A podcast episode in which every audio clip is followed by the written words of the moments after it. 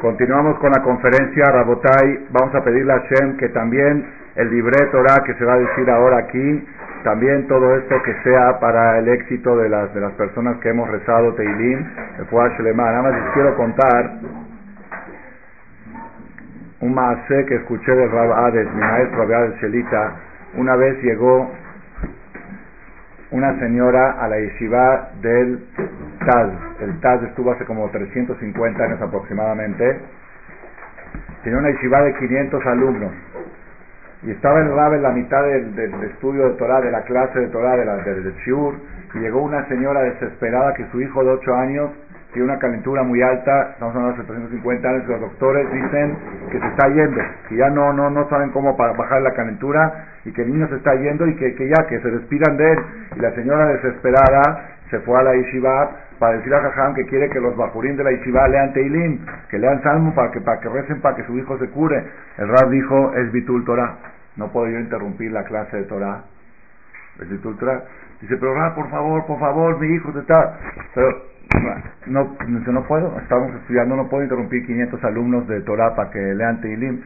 Entonces la señora rogó, rogó tanto, dijo el bueno, yo dono, así dijo, los últimos cinco minutos que se estudiaron aquí en la Yeshiva, los que acabamos de estudiar, para refugiar lema del niño. Pero recen algo, dice, ya, ya donamos los cinco minutos últimos que estudiaron La señora regresó a la casa, el niño estaba normal, estaba caminando en la calle, no lo podían creer la fuerza del estudio de la Torah tiene mucha fuerza, a veces más que el Teilim. Entonces ustedes pueden preguntar, entonces, ¿por qué leímos el Teilim antes de la clase? Primero que todo, ¿por qué? Porque escuchar la voz de los Jajamín tiene mucha fuerza. Y si los Jajamín de la ciudad estipularon hacerlo, aunque uno dice, yo, pues todo el día leo Teilim, pero ahorita estoy viendo siete capítulos que ellos lo estipularon, créanme que yo no sé por qué, por qué estos siete. No, no sé en qué libro lo leyeron, pero el hecho de que los hajamín dijeron, estos son los que hay que leer ahora, es lo que nosotros obedecemos la palabra de ellos, eso mismo atrae la refuerza, eso trae la verajá, por eso leímos, leímos los teilim antes de la clase, para que sepamos la verdad verdadera, que cada palabra de Torah que se estudia tiene más fuerza que el teilim. Aquí hay abrejim estudiando, en la tarde estuvieron toda la tarde estudiando, en todos los días de epidemia y de todo que estaba todo cerrado y todo bloqueado, aquí no paró la voz de Torah Baruch Hashem, y eso es lo que, lo que frena todas las Gezerot.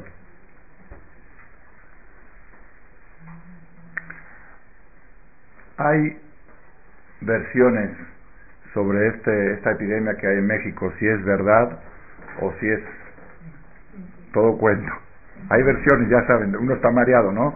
Llegan por acá una opción, o si es media verdad, o si es tres cuartos verdad, o si es un 10%, o si es un 90%, no, no, no, no, no sabemos, estamos vueltos locos, ya no sabemos si nos están asustando, si nos están manipulando, que se pusieron de acuerdo cinco o seis países para, para decir que se expandió, no, todos, ya, ya han visto todas las conspiraciones que hay. ¿Cómo el EUDI debe de enfocar esta situación? Yo les voy a decir cómo. Se dije a los abrejim el otro día cuando hicimos el Selijot del lunes en la tarde, era cuando ya el gobierno anunció que las clases empiezan mañana para las universidades y el lunes vuelve toda su normalidad. Entonces yo vi como que los abrejim decían, bueno, pues, pues ¿para qué el hijo? Pues, ya, ya, ya, ya las cosas ya están controladas. Entonces les di esta introducción, la que les voy a decir ahorita.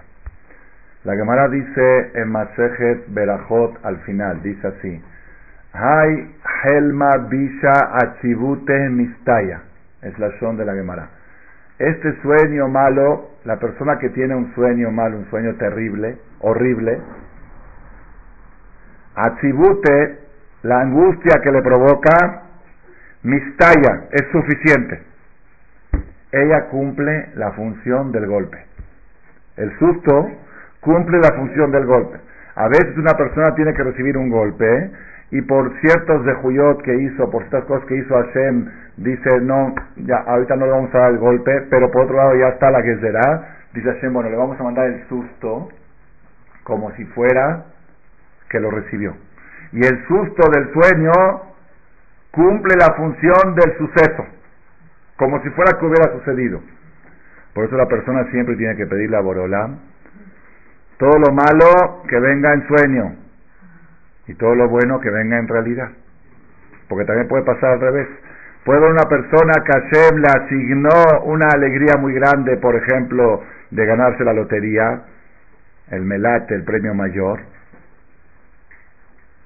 así tenía asignado en Kippur, pero después en el año falló y se portó mal, y no merece recibir eso porque si lo va a recibir le vas a perjudicar.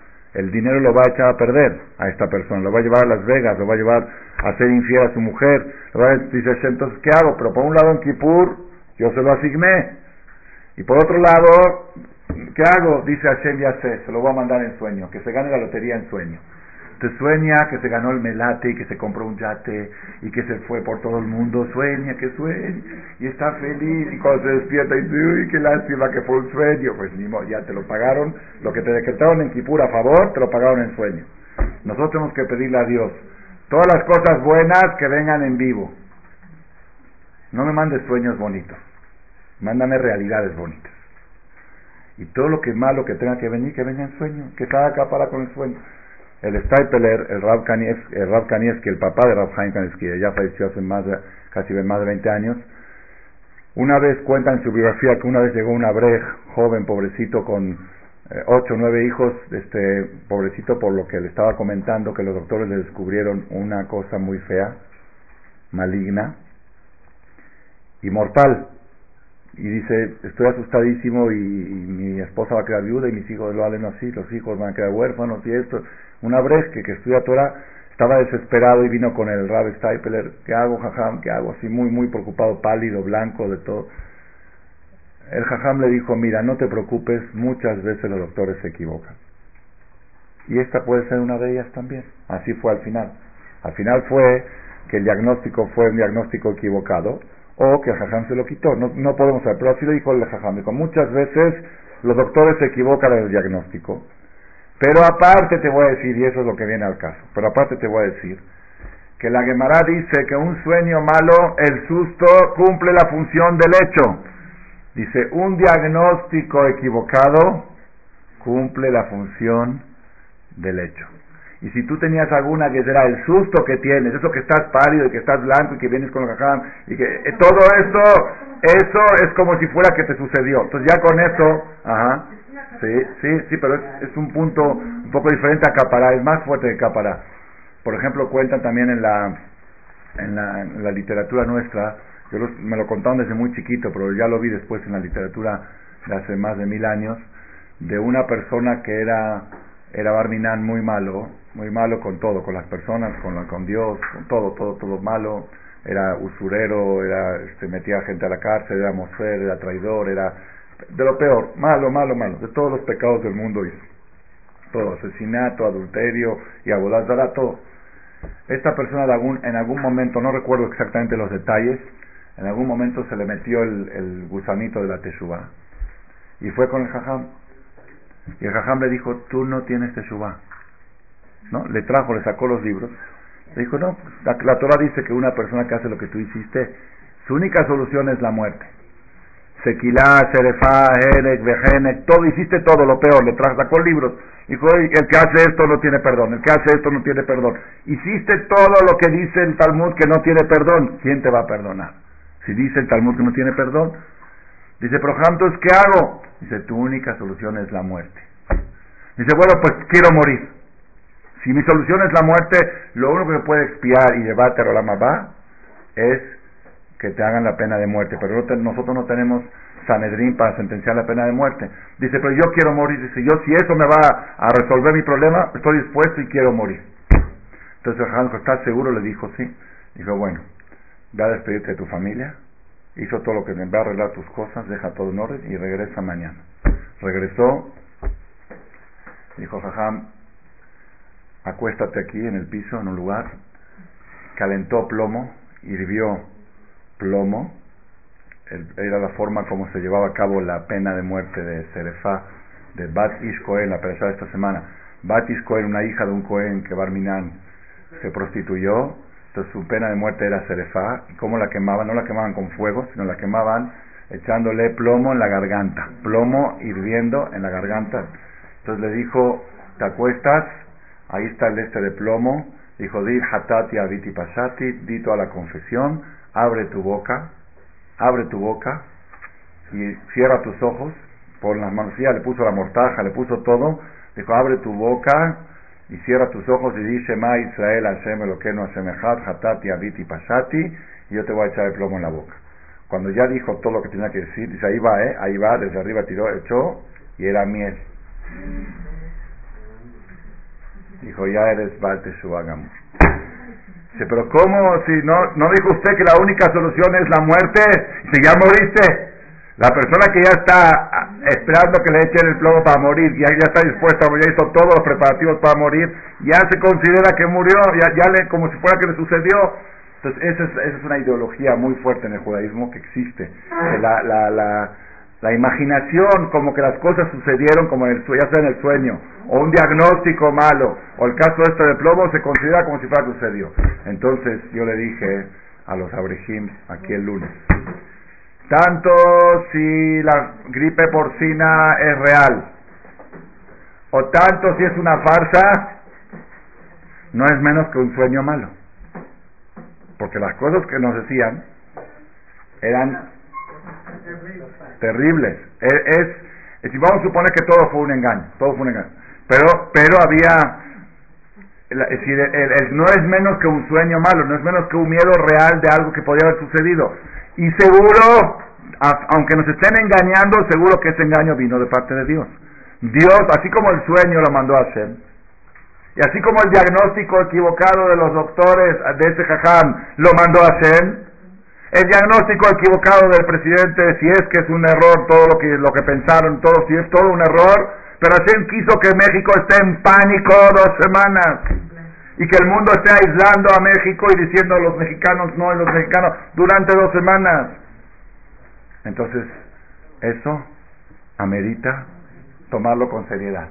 Eso amerita, porque aquel que sueña horror, horror, y no se espanta, dice, qué padre, ayer soñé como vi sangre. ¿A qué padre? A, ese el sueño malo no le sirve de nada. ¿Me entendieron cómo está? El, el chiste para que se considere como si fuera que pasó, tú tienes que imaginarte como si fuera que el peligro es real y estás haciendo todo lo que hay que hacer como si fuera que el peligro es real y después, si fue real, lo que tú hiciste lo rechazó. Y si fue no real, tú se cumplió como un sueño malo. ¿Entendieron cómo?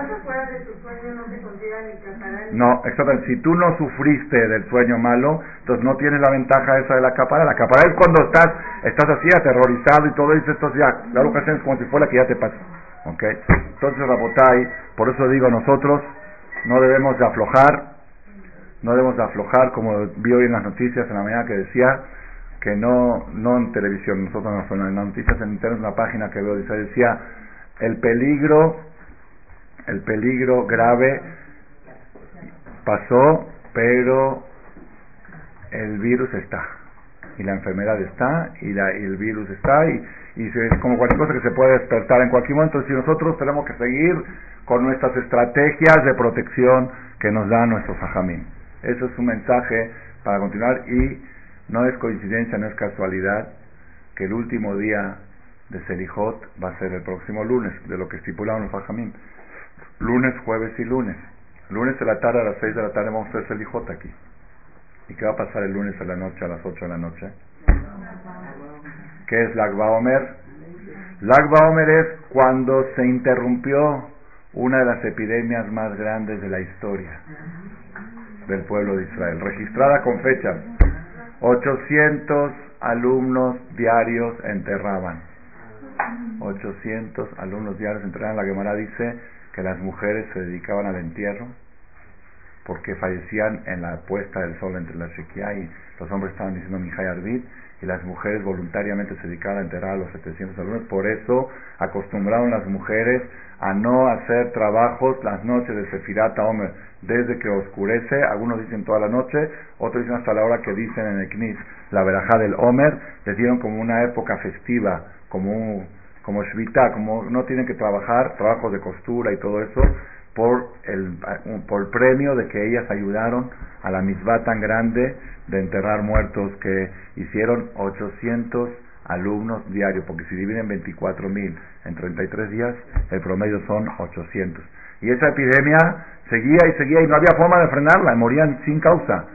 Si se iban a dormir, otra vez se levantaban 800 menos. Si no era algo normal lo que estaba pasando y no había, no había vacuna, no había forma de, no había, no había doctores, no había nada que nadie que pueda hacer algo.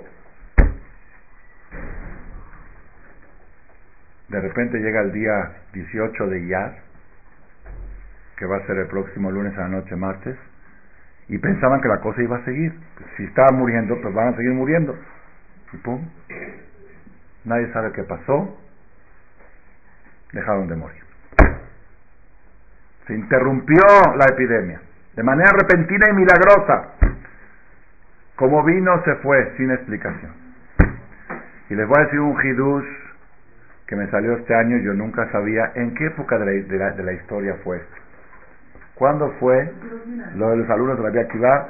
El mismo año de la destrucción del segundo Betamigdash el mismo año, decir, el año siguiente, ya estaba destruido el Bet Amigdash. Todavía Akiva estaba en un lugar donde todavía los Yudim podían estar ahí por cerca de Betar con Bar lo cuenta la historia de Bar y ahí en ese año de la destrucción del Bet después de la destrucción del Bet en ese año fue, fue cuando paró la epidemia. Sí, ahí lo tengo, ahí tengo el calendario, la fecha, y 33 años después fue el fallecimiento de Rabbi Shimon Bar Yochai. Para que sepamos cómo son en el calendario. 33 años después de los alumnos de la Vía Kiva fue el acontecimiento del aniversario del fallecimiento del que descubrió el Zohar, que él ordenó que hagan un día festivo el día 18 de Iyar. Él ordenó que el día de su fallecimiento sea un día festivo y trae el Sharet Shubá que hubo un jajam hace muchos años, o 300 años, que decía, ¿qué es eso de inventar días festivos nuevos? No, él ese día no lo hizo festivo hizo Tajanón, hizo Ana. En su knis hicieron Ana ese día y el jajam no terminó el año. El jajam no completó el año, porque él falló a la orden de Rabbi Shimon Bar que él ordenó que sea un día festivo. Y él dijo, ¿por qué va a ser festivo? ¿Que porque murió él va a ser festivo? No era cualquiera, Rabbi Shimon Mario es el que fundó el Zohar, que escribió la fuente máxima de la Kabbalah. Esto hace 1800 años, 2000 años. Entonces, Rabbi Shimon Bar descubrió que eso que había pasado 33 años atrás con los alumnos de Rabbi Akiva que dejaron de morir este día no fue casual. No crean que por casualidad ese día dejaron de morir. Ese día tiene un efecto de interrupción de epidemias. Él descubrió eso 33 años después y el número 33 no es coincidencia que el Agba Omer es 33 del hombre. Eso, eso se me relacionó ahora. Hidush nunca... 33 años después de que murieron los alumnos de la Vía Kivá, fue el aniversario de Rabbi Shimon en la fecha que dejaron de morir. Él demostró que ese día es un día especial. Y por eso nosotros lo festejamos cada año, porque sabemos que es un día propicio para el fin de los problemas, fin de las epidemias, fin de las desgracias, el principio de, de, cosas buenas, de muchas cosas, muchas cosas suceden a partir del Agba Omer. Aquí en Fuente de Marcela tenemos historias reales, de personas reales que han transformado sus vidas.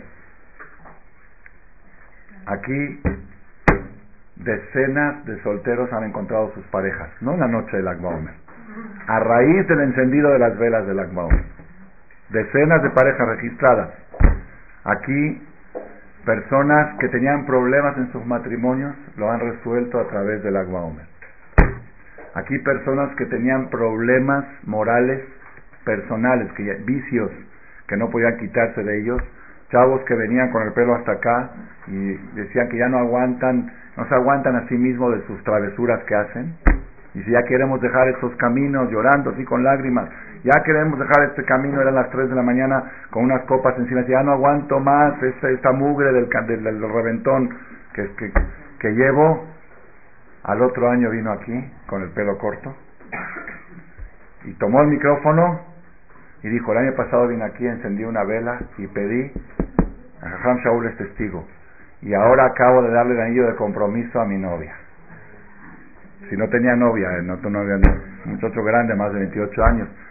Y al otro año dijo, y me voy a casar, y trajo la fecha. Muchas hoy Baruch Hashem son tzadikim, tzadikim, el que lo ve no puede creer, ¿este alguna vez será reventado? No puede ser. No puede ser tzadik, pero tzadik, tzadik ya exagerado. Al nivel que un día vino aquí a rezar, Shahrit, y se salió. Dijo, ¿por qué te sales? Porque el Hazán que está rezando va a Acapulco. Y si hay un Hazán que va a Acapulco, yo no, yo no quiero que sea eh, representante mío ante Dios. Va a las playas mixtas y ve televisión, no es digno de representarme ante Dios. Digo, bueno, no exageres. Lo dije, pero vente para acá. Dije, ¿tú qué eras hace 20 años? ¿A ti te hubiera gustado que te digan así? Dije, espérate, todo tiene su proceso. No, no, a mí me enseñaron que un hazán tiene que ser íntegro. Y si no es íntegro, no puede ser hazán. Dije, tienes razón, pero sueye, sueye, no, se puede a ese nivel desde 20 años para acá, ¿no? Rabotay, la fiesta del Agba Omer ha cambiado negocios que estaban al borde de la quiebra, se levantaron. ¿Por qué? Porque estos tres días que vienen ahora, les voy a descubrir un secreto. ¿Dónde está el secreto de la parnasá en la Torah? En la Perashá, Beshalach, después del cruce del Mar Rojo, la Torah cuenta que caía el pan del cielo todos los días. Ahí es la Perashá del man, es la Perashá de la parnasá. Incluso es una receta leerlo, el que puede todos los días, esa parte donde Dios dice, yo le voy a dar diario lo que necesite, no le va a faltar nada. Esa parte es, es leerla, ya lo hemos hablado una vez, y repartimos las hojas, el man, el man que caía del cielo. El man no empezó a caer luego, luego que salieron de Egipto. El man empezó a caer. Treinta días después de salir de Egipto todavía estaban comiendo masa la matzá que sacaron de Egipto, la misma. La misma, así cuenta la Torah de manera clarísima. Dice, Vayabó Bene Israel en la Perashá de. Llegó el pueblo de Israel, Bajamishá, Sar, la Jodesh Hasheni, el día 15 del mes segundo que va a ser este Shabbat. Este Shabbat es el día 15. Llegaron a... Y ahí les dio hambre. Dice Rashi, dice, para que sepas la categoría del pueblo de Israel. 30 días comieron pan ácimo, pan viejo, lo que les quedaba, y no dijeron, oye, no podemos todos ya, Imagínense si hubieran dicho, ustedes sigan comiendo matzá. 30 días, ya, ya, ya, ya, ya 7 días está bien, ya gracias, ¿no? Y ellos siguieron y no se quejaron. ¿Cuándo se empezaron a quejar? Cuando se les agotó, ya no tienen, ya no hay que comer. Oye, ¿qué vamos a comer? Ahí se quejaron. Y ahí hay discusión si el mismo día empezó a caer, o al otro día, o el día 18 de Iyar, que es el día del Agua Omer, que fue el primer día que cayó el man del cielo, por eso es un día propicio para reactivar la situación financiera de la persona. Entonces, matrimonios, salón bait, parejas, acercamiento a Dios, frenar epidemias, todo eso estamos próximos a llegar y miren qué coincidencia, no siempre toca así, que tocó justo el lunes del ayuno, que les dije es un ayuno mundial que se hace cada año en después de este año tocó que el que, acabamos el Selijot y empieza la, la, fiesta de, de Rabbi Shimon Entonces es algo muy especial y estamos seguros que Akadosh Barujú con todo esto nos tiene preparados muchas sorpresas buenas a raíz de que supimos reaccionar. Así dijo, así dijeron los Sajamín cuando se reunieron, no este sábado, el sábado anterior, a raíz del accidente del niño, cuando se reunieron en Maguen David más de mil personas, Mosai Shabbat, éramos en arriba y abajo estaba repleto, dijo un jajam, nuestro público de México sabe reaccionar ante los problemas, sabe a dónde hay que acudir para frenar los problemas. ¿Dónde? A las sinagogas, a los templos, a las clases de Torah. Sabotai, quiero leerles algo que también nos va a servir, Hashem, aquí en, eh, en esta situación cada uno que pueda, vamos a tomarlo, ya lo, esto lo dijimos en Shabbat en la tarde, pero como no se puede grabar, queremos que quede el registrado en la colección de los CDs. Dice el Zohar, lo voy a tener que decir un poco en breve porque queda poco tiempo. Estoy leyendo aquí el Zohar, que es fuente máxima de la Kabbalah, escrita por Rabbi Shimon Bar Yochai y su grupo de alumnos Normalmente está escrito en arameo, difícil de entender, pero ya sacaron una versión traducida al hebreo, del arameo al hebreo, y la pusieron simultáneamente con los pesukim de la Torah. Cuando habla de un pasuk, cuando habla de cuando habla la Torah de, de un pasuk y el Zohar habla de ese pasuk, se lo pusieron aquí abajo junto con el Jumash y eso se facilitó más, aunque yo no acostumbro a estudiar Zohar, pero tengo acceso a esta información cuando leo la Perashá. Dice el Zohar, está impreso en el Zohar Anigle, en el Jumash Mikraot Gedolot Abair, en la Perashá Korah, en la Perashá Korah, en el capítulo es Números, Bamidbar, capítulo 17, versículo 12 y 13. 11, 12 y 13. Ahí dice así, ahí cuenta la Torah que hubo una situación de una rebelión del pueblo de Israel en el desierto, una rebelión contra Mosé y Aarón, por lo que había pasado con Cora, y entonces empezó una epidemia. Empezó una epidemia y empezaron a morir. Caían, caían, caían. Lo aleno muy duro.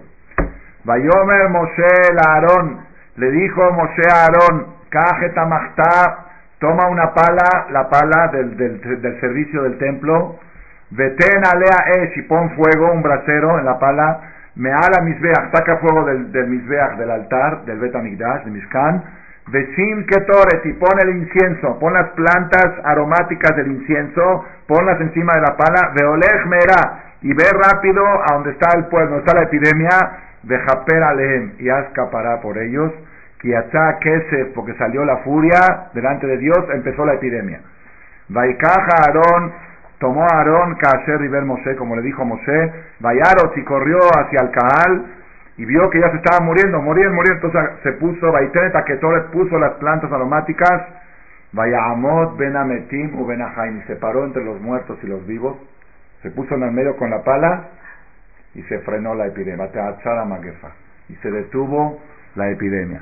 La Gemara en Masejet Shabbat, en el Talmud Shabbat, cuenta de dónde sabía Moshe y cuántos murieron. Ahí dice, Vayu Ametim Magefa, murieron en esta epidemia, Arba'a Asar Elef Ushba Meot, 14.700, Milevad Hametim Aldebar Korah, aparte de los que murieron, que se los tragó la tierra de lo de Korah, 14.700 alcanzaron a morir, pero eran 600.000. Se estaban muriendo, muriendo. Vino Aarón y frenó la epidemia con la pala y el incienso. Dice la Gemara en Maseje Chabat, ¿de dónde sabía esto Moshe Rabeno, este secreto? ¿No sabía qué hay que hacer en este momento con lo del incienso? Dice que cuando Moshe subió a recibir la Torah, la Gemara cuenta un debate que tuvo con los ángeles, los ángeles no querían entregarle la Torah, y él tuvo que, discutió con ellos y les ganó, Belín Eder, antes de Shavuot, de la entrega de la Torah, va a dar una conferencia sobre cuál fue la discusión y cómo les ganó. Pero después no solamente que les ganó y recibió la Torah, sino todos los ángeles hicieron amigos de él. Los que antes estaban discutiendo hicieron amigos de él y le dieron regalos. Cada ángel le dio un regalo, así dice la hermana, no dice qué regalo le dio. Y también el ángel de la muerte le dio un regalo. El Malach Hamadet, el ángel encargado de recoger las almas, también le dio un regalo a Moshe. ¿Qué regalo le dio? Dijo, cuando la gente se está muriendo sin causa, que hagan el incienso y donde hacen el incienso yo me detengo.